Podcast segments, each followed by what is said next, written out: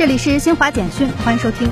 记者二十三号从工信部获悉，截至二月末，我国五 G 基站总数达二百三十八点四万个，占移动基站总数的百分之二十一点九，五 G 网络建设稳步推进。